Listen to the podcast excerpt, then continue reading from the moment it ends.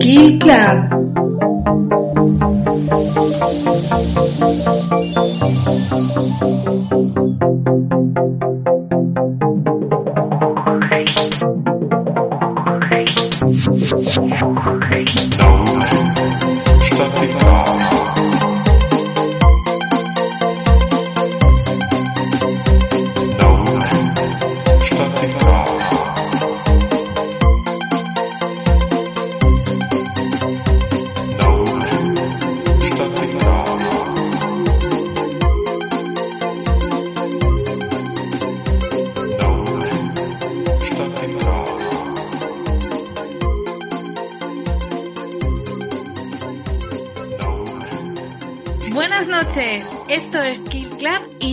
Alba Porter.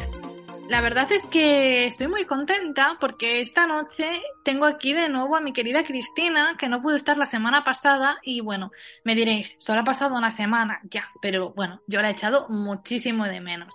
Así que nada, buenas noches Cristina, ¿qué tal estás? Pues buenas noches, Alba. Eh, bueno, bien, eh, ha habido unos temas personales que me han, me han impedido estar un poco al 100%, pero bueno, eh, vuelvo con ganas esta semana y bueno, como siempre digo, con un tema que me parece muy interesante y con muchas ganas de comentar. Pues sí, eh, por desgracia no, no siempre podemos estar eh, tan a tope como quisiéramos por cosas de la vida, ¿no? Pero me alegro de, de escucharte un poquito mejor. Y bueno, hemos estado charlando un buen rato antes de grabar, así que no, no os penséis que esto es lo único que le voy a decir.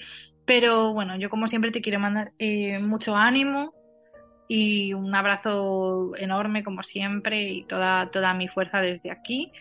Y nada, Cristina, yo estoy encantada de que vuelvas a estar aquí porque sin ti no, no es lo mismo, Cris. Ay, pues muchas gracias, Alba. Eh, yo también te envío un beso y un abrazo muy grande. Y sí, llevamos ya un ratito hablando, que siempre hacemos como un poco de charla previa antes de grabar. Y, y bueno, a mí la verdad que, que, me gusta mucho estar en el podcast, me gusta mucho eh, los temas que tratamos. Y yo creo que también es un momento a la semana que para mí eh, es como mi ocio, ¿no? Me gusta grabarlo y me gusta hablar de temas y me gusta, no sé, me hace feliz. Sí, totalmente. A mí también me hace muy feliz. Me gusta mucho lo de antes, lo de después, lo de durante, no sé, nos lo pasamos muy bien. Y yo creo que se nota, ¿no? Que cuando los oyentes escuchan el programa se nota. Y de hecho han notado tu ausencia y te han mandado muchos ánimos y te han echado mucho de menos, Cris. Yo creo que eso también es muy bonito.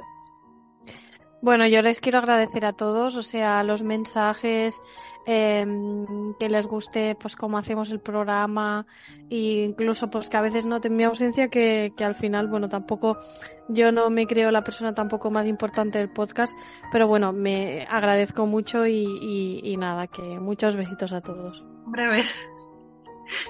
Un podcast hecho fundamentalmente por dos personas, pues eres el 50%, Cristina. Sí, pero yo no soy Alba Porter, te quiero decir, al final no soy imprescindible. Bueno, bueno, tan imprescindible como yo, ¿eh? No, aquí hay que, valorar el papel de cada uno y, y, yo te quiero tener todas las semanas. Ya sé que cuando no puedes se hace lo que, bueno, intento hacer lo que puedo, pero la verdad eh, a mí me gusta que estés tú. Bueno, yo hago todo lo posible por estar siempre, ¿eh? O sea que por mí que no que no sea. Pues sí, y así vamos a seguir, ¿no? La verdad es que, fíjate, a pesar de las circunstancias y de lo que ha pasado y demás, pues hemos conseguido sacar programa la semana pasada, vamos a sacar este programa esta semana, entonces, oye, podemos decir que nuestro objetivo de sacar un programa semanal eh, lo hemos cumplido desde que volvimos, lo hemos cumplido. Pues sí, sí, sí, totalmente. Y esta cuarta temporada va viento en popa toda vela. Pues sí, no corta el mar si no vuela. Un velero bergantín. pues sí. Eh, y estoy muy contenta también eh, porque vuelves con un programa que te gusta, con un testimonio de algo que te gusta, un tema es muy curioso esto, ¿no? Porque tú y yo queríamos trabajar sobre este tema, queríamos hablar sobre este tema. Lo hablamos hace, lo llevamos meses hablando, pensando cómo lo podíamos hacer, y entonces, ¡zas! nos llegó un testimonio sobre el, el tema del que tanto estábamos hablando, ¿no?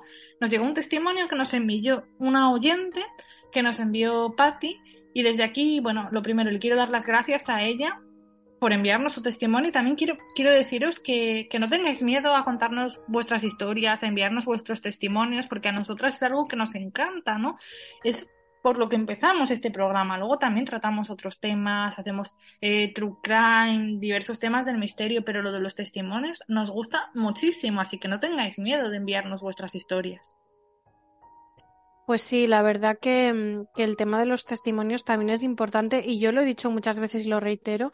Al final, eh, la teoría está ya escrita eh, por ríos de tinta y yo creo que lo importante es también poder hablar un poco de las experiencias de las personas, porque al final eh, yo creo que es también lo que nos hace empatizar. Leer el caso de alguien escrito no es lo mismo que hablar con la, la persona de primera mano o que la persona te envíe su testimonio y tú luego puedas entrar a valorar. Yo creo que es mucho más interesante muchísimo más interesante. Y me resulta curioso porque a lo largo de estas cuatro temporadas, de estos, yo creo que llevamos ya tres añitos, ¿no? Con el programa. Sí, este año era tres. Pues a lo largo de estos tres años y de los 70 programas que llevamos, que se dice pronto, eh, hemos tenido muchos testimonios. Sí, hemos tenido muchos testimonios. Y ha habido testimonios eh, de varias cosas. Ha habido muchos testimonios de Ouijas, Testimonios también de encuentros paranormales, experiencias con entes del bajo astral, ha habido testimonios de um, visitantes nocturnos, de sueños astrales, bueno, muchos, muchos testimonios diferentes, en general ligados a fantasmas, entes del bajo astral y Ouija, sobre todo. Sí, la verdad que ha habido testimonios un poco variados y y espeluznantes, ¿eh? Sí, pero esos han sido un poco los temas. Pero de lo que vamos a hablar hoy, que es un poco esta capacidad para predecir la muerte de alguna manera, eh, no hemos tenido nunca ningún testimonio, si no me equivoco. No. Eh, como el que nos han comentado hoy, no, porque mm, digamos que la gente relata más sucesos concretos que no capacidades. Eh, ese es el caso, ¿no? Que tú y yo sí que habíamos hablado sobre este tema y habíamos hablado de este tema también muy ligado al sector sanitario, porque el testimonio de esta noche nos lo envía una chica que es enfermera. Y curiosamente nosotras habíamos hablado de esto ligado al sector sanitario también, ¿no? A experiencias que tal vez luego Cristina cuentes, pero eh, no habíamos eh, buscado ni conseguido un testimonio de este tipo. Y este ya te digo que cayó del cielo, nos lo enviaron. Y me parece maravilloso porque habíamos hablado sobre tratar este tema en Kill Club, no lo hemos tratado nunca y me parece súper interesante. Yo creo que sí, además también hay veces que pienso que las casualidades no existen y unido un poco a esta época que he tenido un poco más convulsa, eh, creo que también tiene mucho que ver para mí fue un poco, recibí este testimonio, lo escuché y dije, uff, eh, yo no sé si le puedo mandar esto a Cristina en este momento, pero ¿te encantó? Sí, bueno, piensa que yo al final separo mucho las cosas y, y me gustó, pensé que, mm, que era muy interesante y está guay que lo pongamos porque creo que habrá más gente que igual también le pasa y se anima a contarlo. Sí, creo que fue un poco mm, el destino, no el que nos unió. Además, bueno, eh, la verdad es que la chica que nos lo ha enviado, Patti, eh, parece encantadora, tengo que decirlo, que, que, me encantó lo que me transmitía, ¿no? Y, y ya le dije que estaba invitada al programa si quería contarnos más sobre sus experiencias, porque son muy, muy interesantes, las vais a escuchar, yo creo que os va a gustar. Sí, yo también lo creo. Y es curioso porque eh, tendemos a encontrar más testimonios eh, negativos. Es decir, la gente tiene una mala experiencia, la gente hace una ouija y sale mal, la gente eh, nota que en su casa están pasando cosas o que a ellos mismos les están pasando cosas negativas y esa es la experiencia que cuentan, ¿no? Ese es su contacto con lo paranormal, que suele ser negativo. Pero ¿qué pasa cuando nuestro contacto con lo paranormal es algo un poco más eh, cotidiano, un poco más natural. Pues es que esa vertiente está menos estudiada y me interesa muchísimo. Sí, porque al final la gente puede basar sus experiencias en cosas que le han dado miedo, ah, en cosas que, mm, que se hacen notar y no para bien. Entonces, el hecho de que tú te des cuenta de que hay cosas que te están no sé cómo explicarlo, ¿no? Pero sí que te están significando algo positivo dentro de lo que cabe, pues yo creo que no hay tanta gente que se dé cuenta. Sí, bueno, es que creo que hay personas eh, sensibles o sensitivas, como por ejemplo tu madre, ¿no? Que lo tienen un poco más integrado en su cotidianidad. Sí, eh, sí, la verdad que ellos lo viven con, con, con mucha naturalidad también le dan el significado que tiene, es decir, que tampoco lo obvian, sino que muchas veces eh, saben lo que quiere decir y lo aceptan y, viven con ello. También lo relativizan, ¿no? Porque lo, integran en su cotidianidad, en su manera de ver el mundo. Y eso me resulta muy interesante, porque, bueno, la chica que nos ha enviado el testimonio, Patty, lo hace, eh, lo hizo en primer lugar bueno, porque quería compartir su experiencia, pero porque quería eh, recibir nuestra opinión sobre lo que le ocurría. Y eso es lo que vamos a ver esta noche. Vamos a escuchar su historia y vamos a hablar sobre esta capacidad, este contacto con el más allá que no está basado en un encontronazo, en una experiencia negativa, en un elemento que desencadene una serie de acontecimientos eh, de película de terror. No, está más integrado en una vida normal. Y eso, bueno, Cristina, yo lo he encontrado muy interesante. Y si te parece, eh, podemos empezar a escuchar su testimonio. Perfecto. Pues allá vamos. Eh, bueno, hola, me llamo Patty. Eh, no sé, no sabría decir si soy una persona sensitiva o no. Siempre he sido de la idea de que a las ainas. Pero bueno, sí que me atrevería a decir que tengo como una especie de sexto sentido, ¿no? Como se suele decir. Por ejemplo, eh, a ver, yo siempre he tenido mis inciensos, mis velitas, mis piedritas, todas esas cosas. Siempre me he sentido muy atraída, siempre he buscado leer, investigar, escuchar podcasts como los vuestros, todo ese tipo de cosas. Y luego hay un detalle muy curioso que me suele pasar, que yo no sé si es porque soy sanitaria, soy enfermera, pero bueno, me pasaba antes incluso de haberme graduado, de tener la carrera, ¿no? Y es que siempre he sido muy de si algo, si me viene el instinto de algo, si se me mete algo en la cabeza, tengo que hacerlo. No puedo dejarlo pasar. Por ejemplo, hace unos años eh, el abuelo de mi prima estaba mal y yo iba a verlo, bueno, cuando podía, ¿no? Estudiando la carrera, en las prácticas, a veces cuando podía. Y yo hubo un día que le conectaron una vía central y yo dije, mm, está bien está bien. Efectivamente, al día siguiente se la tuvieron que quitar. Sin ser yo radióloga ni nada y los radiólogos diciéndome que sí. Después eh, un día que no fui a verlo, o sea, iba normalmente todos los días, de lunes a viernes cuando estaba allí.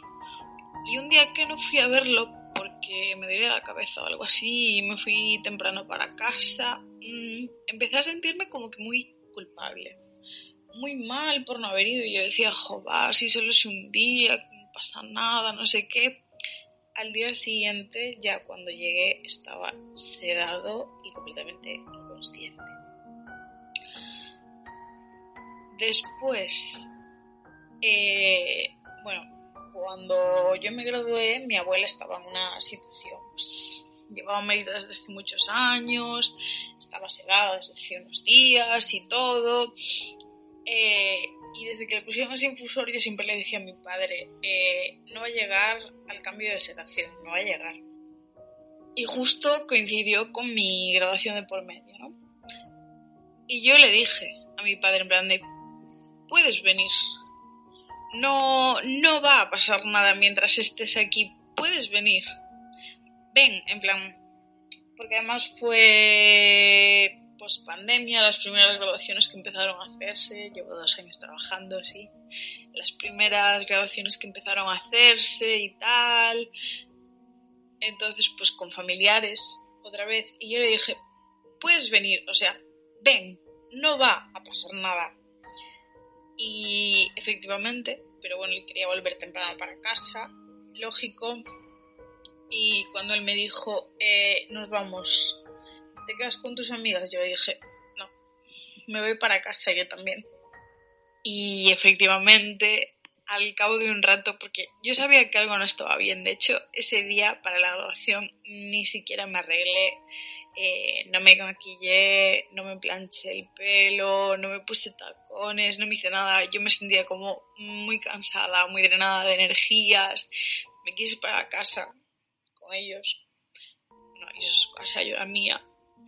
Y efectivamente, a las pocas horas falleció mi abuela. Ahora, hace unas semanas, bueno, pues un vecino del pueblo de casa de mi abuela, mi otra abuela, que son como familia, llevaba también muchos años malito, entonces siempre iba a verlo cada vez que ingresaba, tal y cual. Y ya, la primera vez que lo vi, el primer día que lo vi ingresado, ya dije, no va a salir de aquí. Eh, luego, pues, fui a ver los días siguientes, no, bueno, más que nada por la mujer, que era la que todavía era consciente, ya sabes, demencia, estas cosas. Eh, fui a verla, fui a verla, fui a verla y un día que yo no trabajaba, pero vivo bastante cerquita del hospital en el que trabajo y en el que estaba el ingresado. Y eran como las ocho y media de la tarde y yo estaba en mi casa viendo una película y de repente me vino a la cabeza. Tengo que ir al hospital a ver a esta persona. Tengo que ir. Porque había ido por la mañana. No sé si estaba saliendo del turno de la noche o algo así, no me acuerdo muy bien había ido por la mañana y no estaba la mujer, estaban sus hijas de fuera, que yo no las conocía. Entonces, pues, sin venir literalmente a nada, yo dije, tengo que ir, es que tengo que ir, es que si no voy hoy, si no voy ahora, me voy a arrepentir, es que tengo que ir, sí o sí tengo que ir. Y nada, cogí, me vestí, fui hasta allá, la vi, hablé con ella, nada, ella, lo que os digo, llevaba marido mucho tiempo, ya tenía una separación también desde hace unos días. Y efectivamente, al día siguiente, por la mañana, me llamó mi abuela de que le habían dicho que había fallecido para que yo no fuera hasta allí, ¿sabes? Porque yo siempre le decía, bueno, mañana vuelvo, mañana vuelvo, tal. Eh, pues avisaron a mi abuela para que me llevara a mí para decirme que había fallecido que no fuera hasta allá.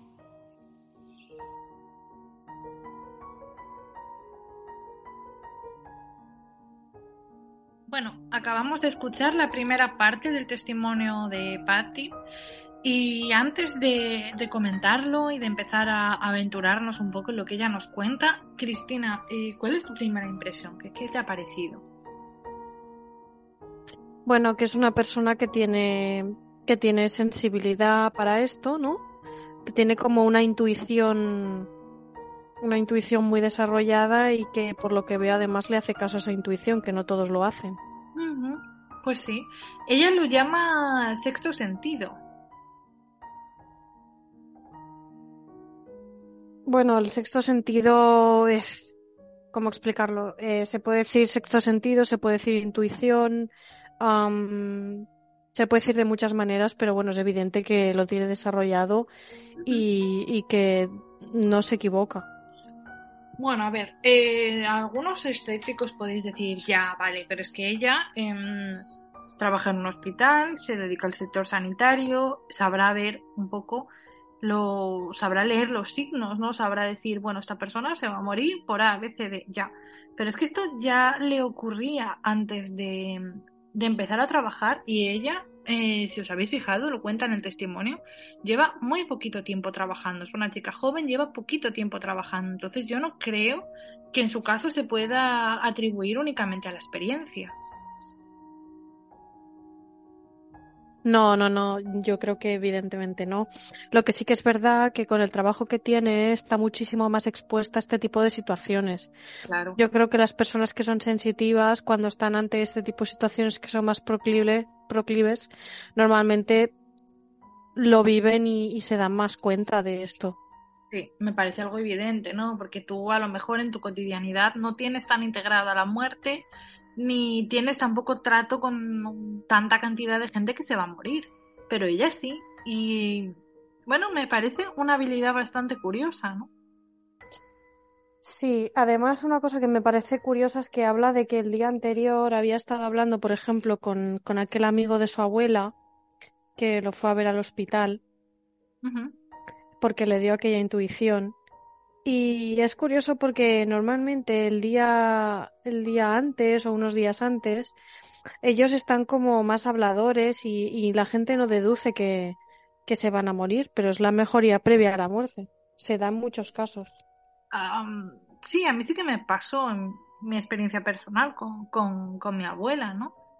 Ella sí que me... Bueno, porque yo estaba aquí en Francia y era el, el confinamiento, pero ella sí que me llamó y estaba muy habladora, cosa que no había estado en los últimos meses, que estaba sedada.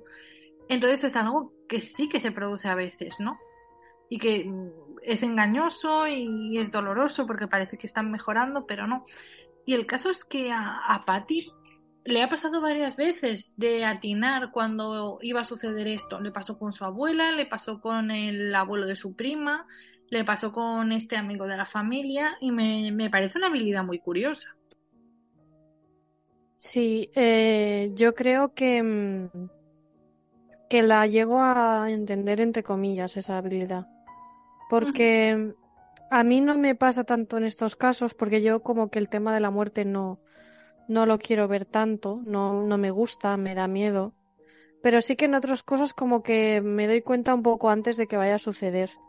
Pero, pero bueno, la verdad que es curioso esto que cuenta Patti porque mm, no es agradable, ¿eh? No es agradable. No, pero ella lo cuenta de una manera tan natural. Sí, bueno, pero porque yo creo que también tiene mucho que ver con su personalidad y con su profesión, ¿eh? Porque al final yo, por ejemplo, estoy rodeada de profesionales sanitarios a montón, porque mm, muchos de mis amigos han estudiado profesiones sanitarias, parte de mi familia, y para ellos es como lo más normal del mundo. Sí, es que es eso, ¿no? Creo que, que es vocacional. Que no todo el mundo vale para esto, ¿no? Y que ella tal vez siempre lo, lo tuvo dentro, esta normalización de ciertos temas. Y bueno, es que lo veo vocacional. Sí, aparte también em, creo, esto es una opción, una opinión mía, ¿eh? Pero yo creo que tienes que ser una persona que le guste cuidar a los demás, sobre todo cuando eres un enfermero, cuidas muchísimo y estás muchísimo con las personas, más que los médicos a veces. Bueno, a veces no siempre, porque los médicos visitan, pero los enfermeros están ahí siempre.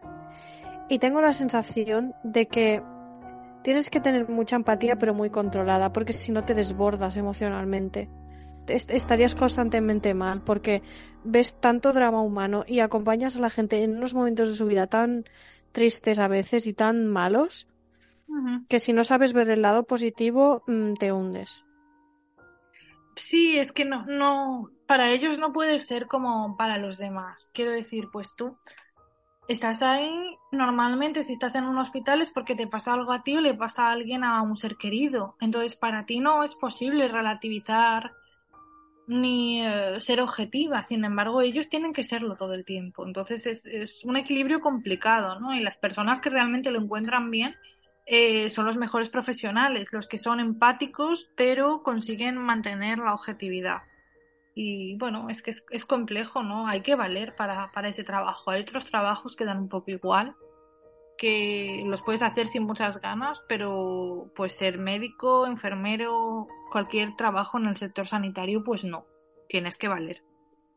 Pues sí, porque yo, por ejemplo, em, hablando de esto y haciendo un pequeño inciso con el tema de la sensibilidad que tienen que tener también con las personas y con las familias, em, todo el tiempo que ha estado, por ejemplo, en este caso, mi, mi padre ingresado en el hospital, una de las auxiliares nos habló fatal, o sea, con súper poca empatía, sin dar información, mm, teniendo en cuenta que la persona pues estaba ya en una fase terminal y era en plan, yo me pregunté, ¿no? Digo, ¿qué clase de personas tenemos trabajando en, en, los hospitales? ¿Y qué clase de personas tenemos eh, en nuestra sociedad? Porque si en los momentos más tristes que vive una persona y su familia eres capaz de, de hablar así de mal a alguien, mm. Mm, no sé, no sé qué tipo de persona eres y por qué estás aquí. Es que no lo entendí, ¿eh? te lo juro. Pensé que, era una cosa totalmente fuera de lugar. Y yo me alegro de que haya personas como Patti y como muchísimas otras enfermeras y profesionales en el mundo que sí que tengan esta empatía. Porque al final, aparte de que tú puedas tener una capacidad o no, yo creo que es súper importante eh, tratar bien a la gente o por lo menos con educación porque es un momento muy complicado. Sí, 100%. Tienes razón 100%. Por desgracia nos cruzamos con mala gente, ya no malos profesionales, sino mala gente en, cualquier sector. Y es, chocante, es chocante porque eh, no tiene mucho sentido que alguien se comporte así.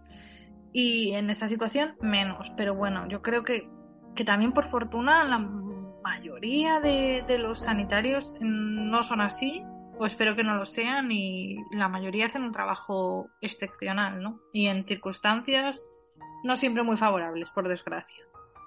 Pues sí, sí, sí, totalmente de acuerdo. Y ojo, eh, que España es un país maravilloso para la sanidad. Hombre, por lo menos aquí la gente no se muere porque no se puede pagar un tratamiento de cáncer. Sí, es que hay que pensárselo tanto antes de mudarse a determinados países, pero, pero, pero tanto. Mm, sí, yo es que la verdad, mm, el tema de la sanidad, yo además trabajo, trabajo en, en sanidad y me parece que es un bien tan precioso, tan preciado y, y que tenemos tanta necesidad de, de, conservarlo y mejorarlo todo lo que se pueda. Porque eh, que, que en España, por ejemplo, tú puedas ir al médico a tratar de cualquier tipo de enfermedad y sobre todo enfermedades oncológicas y te traten bien. Al final, eh, yo creo que es lo más importante del mundo, que, la sanidad sea un derecho y no sea un privilegio.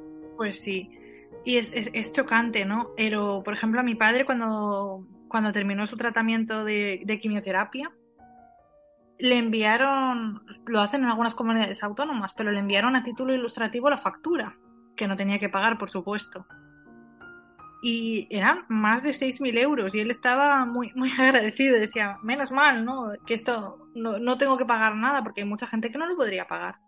Y bueno, gracias a Dios en España eh, no hay que pagarlo. Sí, la verdad es que es, es curioso por eso, porque sí que es verdad que hay veces que te envían la factura. Por ejemplo, aquí en Cataluña mm, yo no he recibido nunca la factura y mi padre tampoco, ni mi madre, ni nada. Mm. Pero sí que mm, sí que me ha parecido curioso que cuando tú vas a comprar eh, medicamentos o personas que tienen enfermedades crónicas, sí que te pone, digamos, el valor del tratamiento en la receta, ¿no? Y, y me dicen, es que si yo tuviera que pagar todo esto, dices que no, no podría.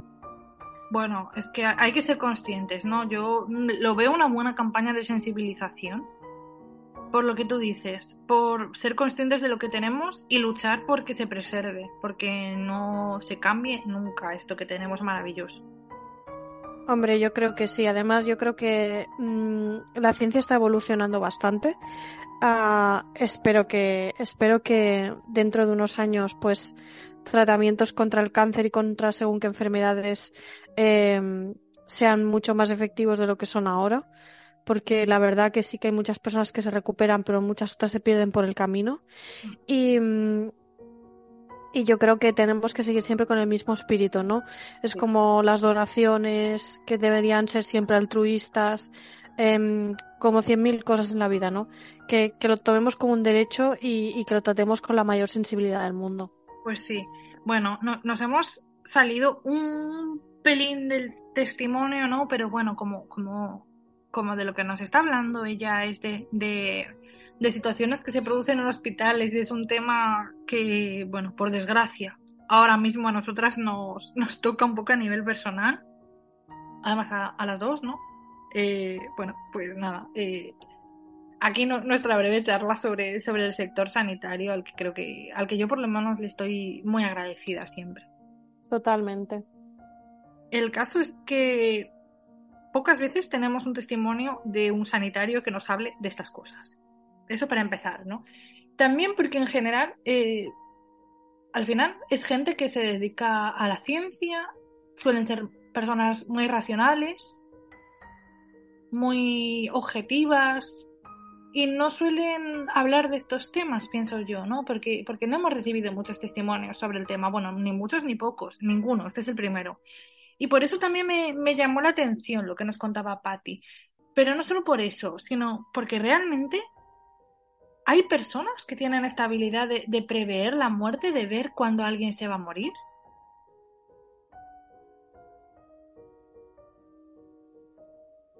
Sí, es, es, es curioso, ¿eh? es muy curioso que, que, estas cosas tengan tanto que ver con, con, con, que una persona pase a otra fase. ¿Tú ¿no? qué piensas sobre este tema, Cristina? Uf, yo creo que, que existe lo que se llama la mejoría de la muerte, uh -huh. que, que las personas están, cuando, cuando tú estás en un proceso final, como por ejemplo ha estado mi padre este último mes, um, había momentos en los que estaba mucho mejor y momentos en los que estaba muy mal. Y yo pensaba a veces que, que bueno, pues ya esta semana se va, esta semana se va y duraba una semana más. Y por ejemplo, el día anterior de que él falleciese, estuvo hablando pues de tú bueno le dijo a su mujer tú tranquila que vas a estar bien qué tal pero con toda la normalidad del mundo o sea una una conversación muy muy normal y al día siguiente ya no se pudo despertar eh, del todo entonces falleció a las pocas horas del día siguiente pero es como que es curioso que el día anterior ya pues hablase normal te dijera todo esto y al día siguiente se fue cuando había estado días que por ejemplo no hablaba nada entonces es como un último momento de lucidez porque sabes que te vas inconscientemente. Yo creo que lo sabes inconscientemente. Lo sabes, ¿no? O sea, la persona que se va a morir, tú piensas que lo sabe. Sí, yo creo que sí, porque hay dos cosas que, que son que marcan mucho eh, este momento y es eh, muchas veces eh, hablan de que de que han visto a personas.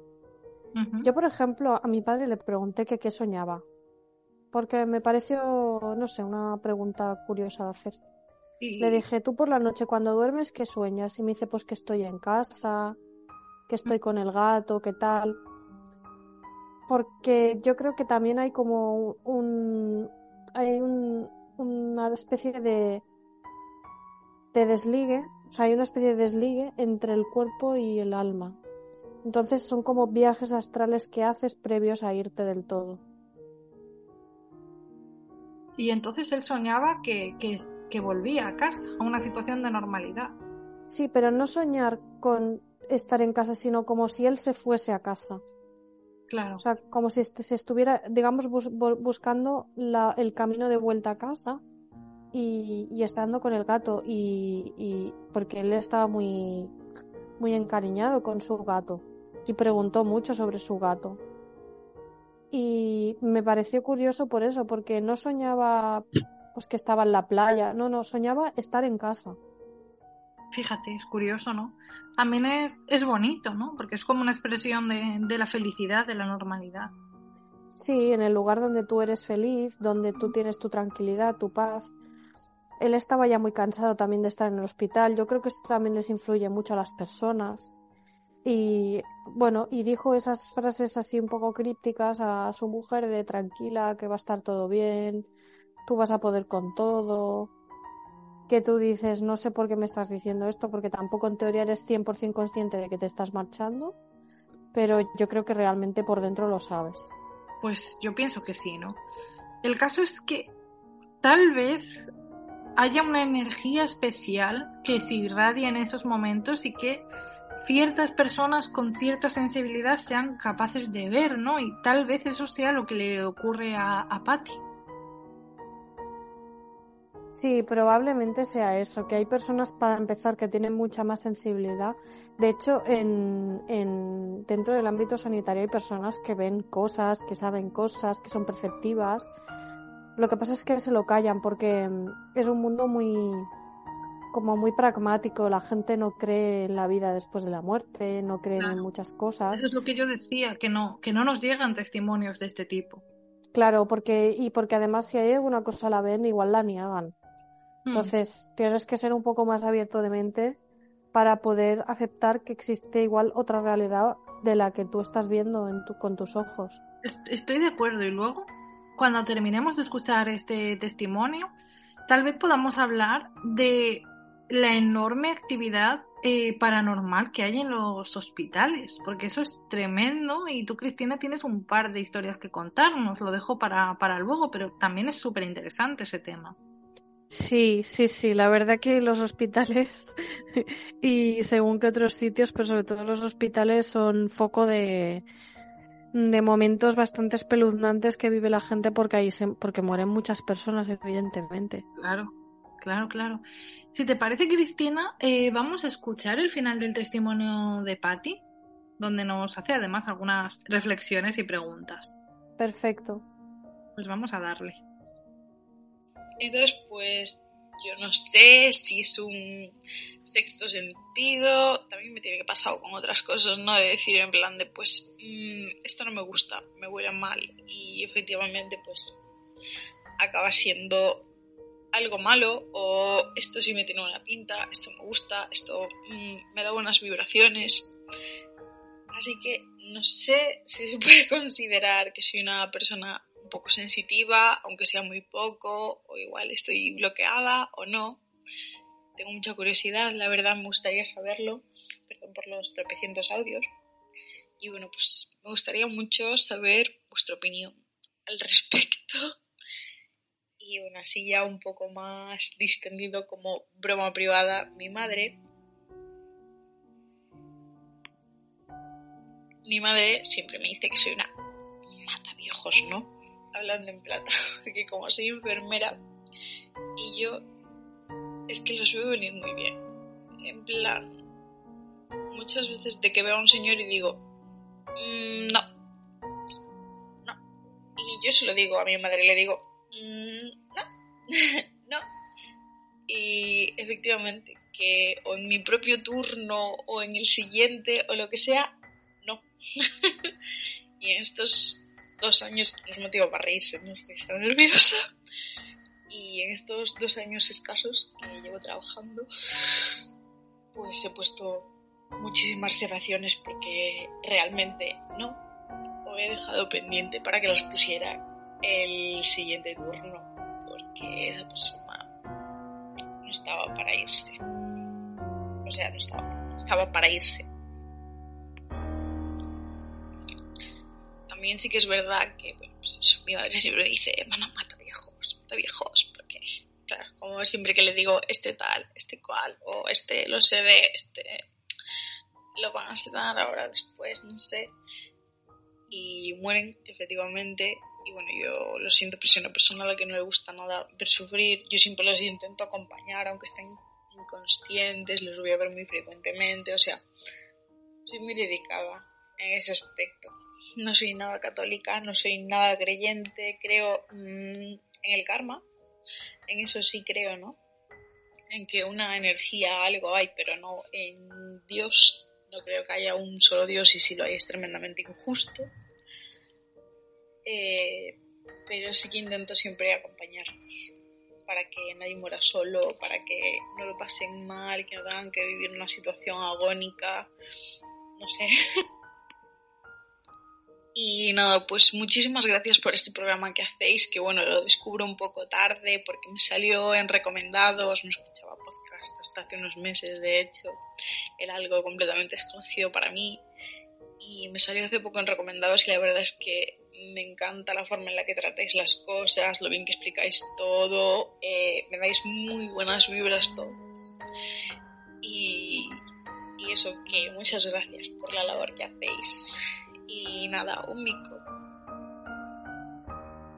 acabamos de escuchar el testimonio de Patty y la verdad es que antes de, ponernos a hablar sobre el tema, eh, le quiero agradecer eh, que nos haya contado su historia, porque como Cristina y yo decíamos, no encontramos eh, testimonios de este tipo, no hay sanitarios que hablen de lo que viven dentro de los hospitales, porque, bueno, porque suelen ser personas muy racionales, personas escépticas, poco dadas a creer en estos temas. Así que yo le agradezco mucho a Patti eh, que comparta su testimonio y luego qué maja es, ¿no? Qué, adorable con ese acento tan bonito que tiene, qué, qué adorable es y qué, mona y, cómo le agradezco sus, sus, palabras porque son muy bonitas y me alegro mucho de que le apareciéramos en recomendados, ¿no? Porque, bueno, fíjate, teníamos que llegar a esta historia también, ¿no? Y me, me, me parece súper bonito.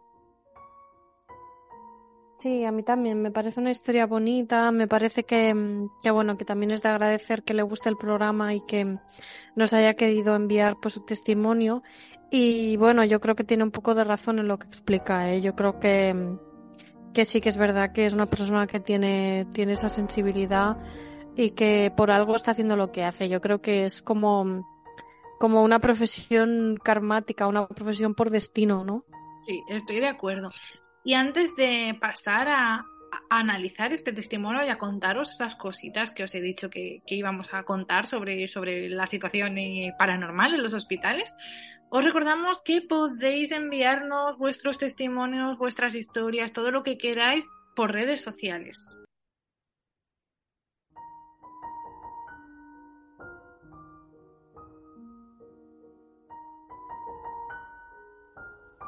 Adéntrate en La Noche del Vampiro, el primer libro de Alba Porter. Javi y Dani son dos adolescentes de un barrio madrileño que pasan las tardes rebobinando cintas de vídeo en el videoclub de la madre de Dani, dejándose la paga en los recreativos y huyendo del abusón del colegio. Pero ahora, en medio de la noche, un nuevo vecino ha llegado al edificio y algunos de los antiguos inquilinos han empezado a desaparecer. Con la ayuda de inesperados aliados, los dos jóvenes se verán envueltos en un misterio aterrador durante las Navidades de 1994. Ya disponible en Amazon por 9,99 o si lo prefieres, en formato ebook por 2,99. No te lo pierdas. Si quieres ponerte en contacto con nosotros, enviarnos tu testimonio o hacernos cualquier pregunta, recuerda que somos Kill Club Podcast en Twitter e Instagram. Si quieres formar parte de nuestra comunidad de Facebook, que cuenta ya con más de 600 miembros, puedes unirte a nuestro grupo Kill Club Podcast. Y si quieres enviarnos un email, recuerda que la dirección es killclubpodcast.gmail.com Y como ya sabéis, podéis escucharnos en Spotify y en Evox, donde además leemos y contestamos todos vuestros comentarios.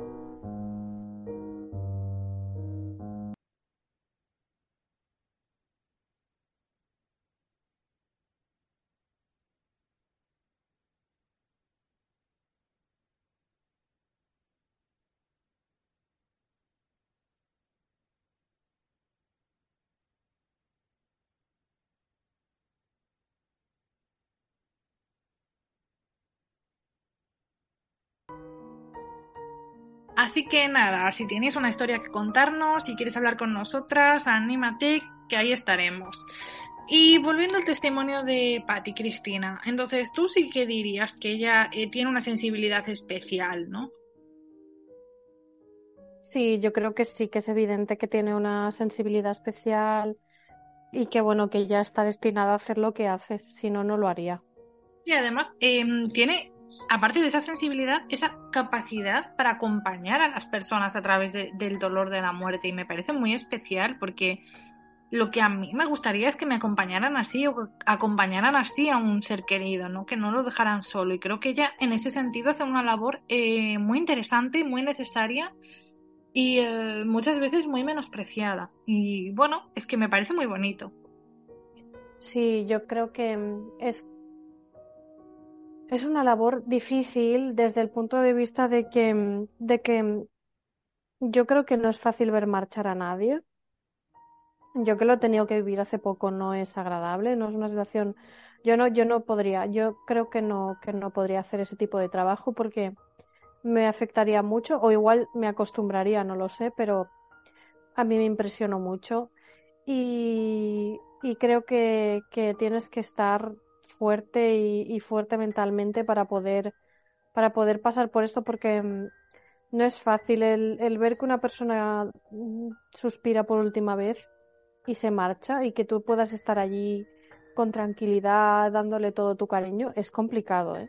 Es complicado y es un acto de generosidad muy, muy grande cuando esa persona no tiene nada que ver contigo. Sí, yo creo que sí, porque mm, cualquiera pensaría, bueno, pues yo no tengo por qué estar aquí, no tengo que pasar por esto, no me toca nada, por lo tanto, me da igual.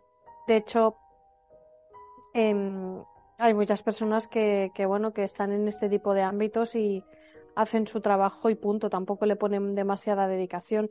Sin embargo, sí que hay otras personas que sí, que, que le dan cuerpo y alma. Pues sí, hay de todo, hay de todo, ¿no? Eh, por ejemplo, el cirujano que trató a mi padre, pues mmm, volvió de sus vacaciones antes para, para verle y todo. O sea, ves una persona ahí implicada, pero también nos cruzamos a gente mucho menos implicada. Y eso es un hecho. Pero mmm, en este sentido yo creo que, que, aunque es gracioso, ¿no? Lo que le dice su madre de que es una mata viejos, es gracioso. Yo creo que más bien es como una acompañante, como una facilitadora, ¿no? Porque, claro, ella, ella obviamente no mata a nadie, solo está ahí mientras mueren. Pero como que acompaña en este proceso, como lo tiene tan normalizado, como es tan consciente de que va a pasar, pues lo facilita, pienso yo. Sí, yo creo que lo canaliza, es como una canalizadora y ayuda a que las otras personas pasen. ¿Podrías explicar muy brevemente, Cristina, lo que es canalizar? Bueno, eh, tú imagínate, ¿no? Que em, voy a poner un ejemplo un poquito absurdo, ¿eh? Pero para que la gente lo entienda. Tú imagínate que eres una polilla y tú te acercas a la luz. Pues tú imagínate que la persona que, que, está, que necesita luz es una persona que está falleciendo y hay una persona que es como un faro. Tú te acercas a esa persona que da luz o esa persona que da luz se acerca a ti. Entonces, las personas que canalizan son personas que con su energía ayudan a, pasar eh, la energía de otras personas. Caray. Pero es, muy bonito. Sí, hay muchas personas que son así, ¿eh? Muchas personas que, que son auxiliares, enfermeras, cuidadoras. Hay mucho tipo de personas que, que, que tienen este tipo de energía que lo que ayuda es a transmutar la energía de la otra persona a darle la luz suficiente para alcanzar una paz, para poder suspirar, para poder suspirar por última vez y marchar. Eh, hay muchas personas que, tienen esa facultad. Y una pregunta que igual es estúpida, pero mm, ¿suelen ser más mujeres las que tienen esta capacidad? Sí. Em, mi madre me explicó hace años que, porque yo le pregunté, mamá, ¿y por qué más las mujeres y no los hombres y tal? Y tiene una explicación digamos que esotérica, entre comillas, y es que dicen que las mujeres al tener el don de dar la vida, están más conectadas con la vida y con la muerte. Porque tú cuando gestas, gestas vida, igual que puedes gestar una pérdida, ¿no? Porque puedes tener la pérdida de un embarazo. Entonces, como que la vida y la muerte están mucho más relacionadas con la mujer. Caray. Eso dicen, ¿eh? que luego me pueden decir, ah, es que eh, ya está la feminazi esta con el discurso de no, no, es, es una explicación que se dio en su momento, pero bueno, que cada cual crea lo que quiera. Es evidente que hay hombres con capacidades eh, sensitivas y de hecho hay em, mediums, hombres. Y bueno, nosotros, eh, es que nosotras hemos hablado de ese tema, precisamente, hemos recogido testimonio de, de Sergio, cuyo padre tiene capacidades eh, de medium, ¿no? Es un hombre, evidentemente. Y eso existe, pero eh, tengo la sensación de que hay más mujeres en este mundo y eh, más mujeres en general que canalicen. Que no es lo mismo que ser medium, pero, pero canalizan energía. Sí, de hecho, em, el padre de Sergio sí que le pasa que, él es medium, pero en general son más mujeres. Las, sensitivas son mujeres. Cuando hablamos de estos temas, eh, sobre todo en el trabajo en cualquier sitio, quien le presta la atención y, habla más de esto son mujeres. Yo creo que va un poco unido a esto de que te comentó del dar, el don de dar la vida. Quieran o no quieran, te quiero decir, es que es una cosa que es así. Curioso. Y precisamente hablando de, de, de tu madre, ella te comentaba que los hospitales son lugares un poco especiales, ¿no?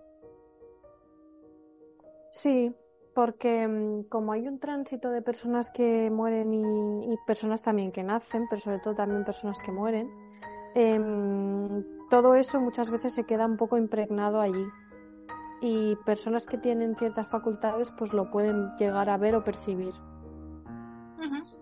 Entonces, eh, es incluso que para personas que son muy sensitivas y que ven cosas, no es el caso de Patty, ¿no? Porque ella, bueno, no nos lo ha contado, no nos ha dicho nada de que vea cosas. Es una experiencia desagradable ir a hospitales.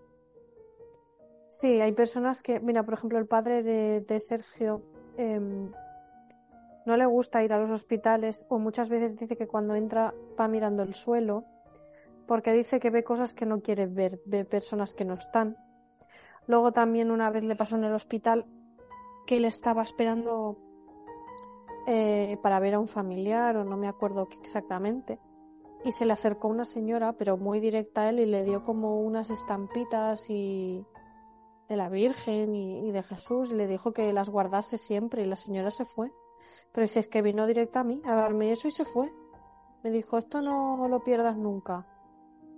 Y se quedó así como muy sorprendido. Y de hecho, yo he visto alguna vez algún programa, eh, creo que en Cuarto Milenio, que también hablaban de que hay otras personas que se ha pasado lo mismo. Y bueno, en mi trabajo también una compañera, cuando su marido estaba también atravesando un cáncer, mm, iba mucho a la iglesia que teníamos al lado del trabajo a rezar. Y me dijo un día, dice, ¿no sabes lo que me ha pasado hoy? Dice, estaba yo en la iglesia, estaba yo ahí rezando y además ahí en Barcelona no es como iglesias de otros pueblos que, que yo que sé, pues que te conoces con la gente. Ella no conocía a nadie.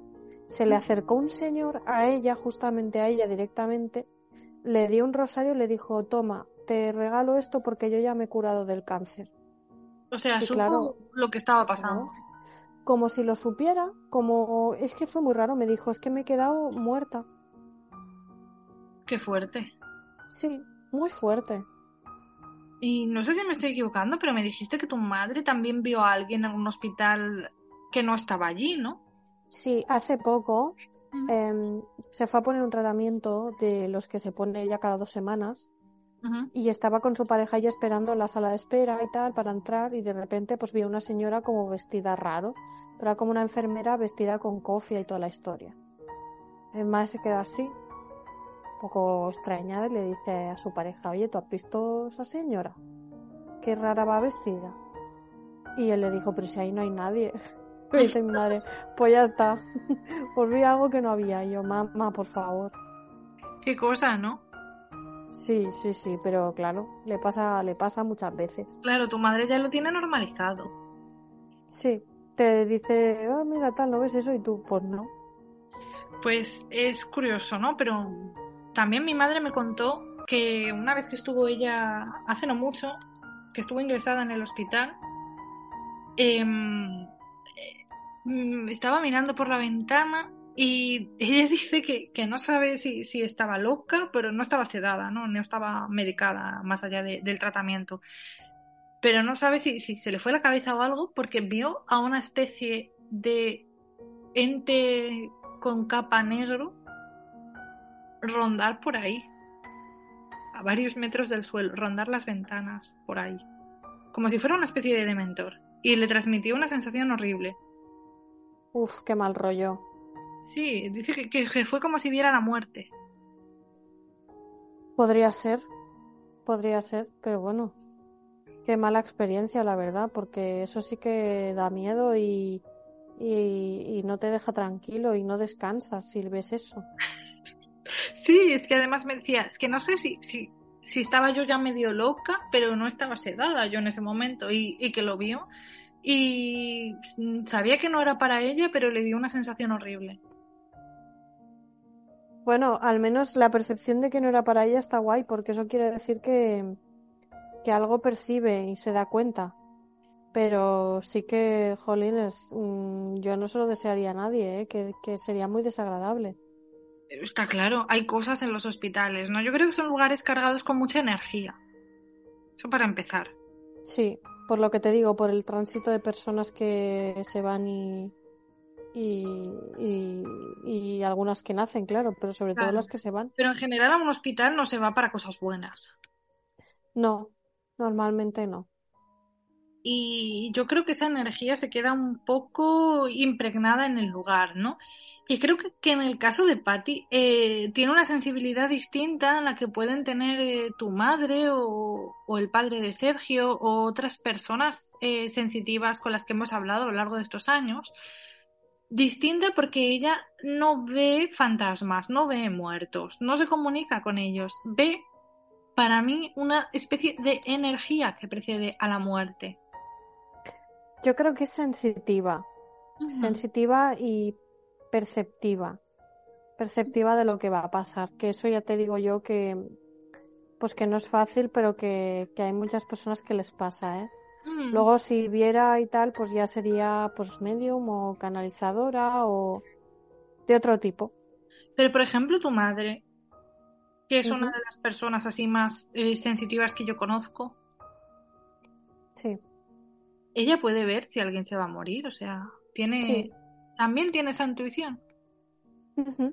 Claro, es evidente que tu madre eh, no está en un hospital cada día, entonces no, no tiene un contacto tan diario con gente que se va a morir, pero ella lo ve. Sí, sí. Mi madre, mira, ya, bueno, alguna vez creo que lo he explicado. Hace, hace muchos, muchos años, cuando ella empezó con, con su pareja, conoció a una chica que era amiga de la familia, que por aquel entonces aquella chica tendría treinta y pico de años, treinta y muy pocos. Y mi madre me dijo, esta chica se va a morir joven. Vaya. Y yo decía, ¿qué dices, mamá? Y me dice, sí, tú hazme caso, que esta chica se va a morir joven. Y yo decía, no creo, digo, sí está bien y tal, y no tenía algún problema de salud, había tenido un aneurisma, pero, pero bueno, que estaba recuperada, la controlaban mucho.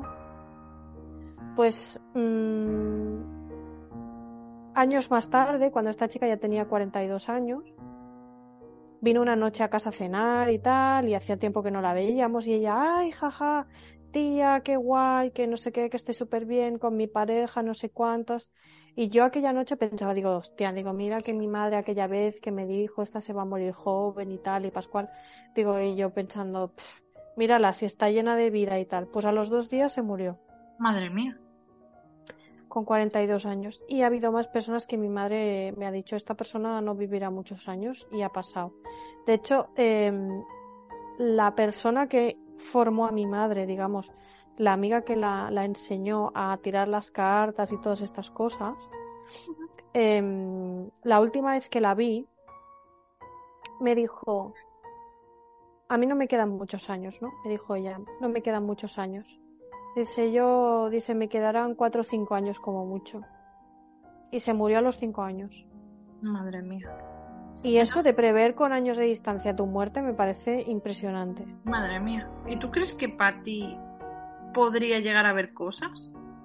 Sí, yo creo que ella eh, ahora mismo lo vive como, ah, qué curioso que me pasa esto y tal y Pascual y mi madre que si eres una mata yayos y todo esto, pero luego creo que si llega porque yo creo que un poco de miedo igual sí que tiene, pero yo creo que si aprende a desarrollar más su intuición y la visión de lo que hay más allá, podría llegar a ver cosas.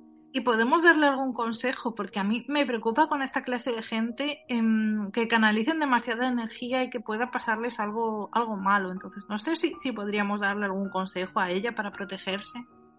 Bueno, a ver, yo por ejemplo considero que es vital que cuando tú vives situaciones de estas que te empapan mucho energéticamente y además es que lo notas porque estás como más cansado de lo normal, te puedes sentir triste, irascible, a veces puedes tener sensación de que sientes, tienes sentimientos que no son tuyos, em, que puedes que puedes hacer, pues digamos, como una pequeña oración de cierre, de desvinculación de toda esa energía.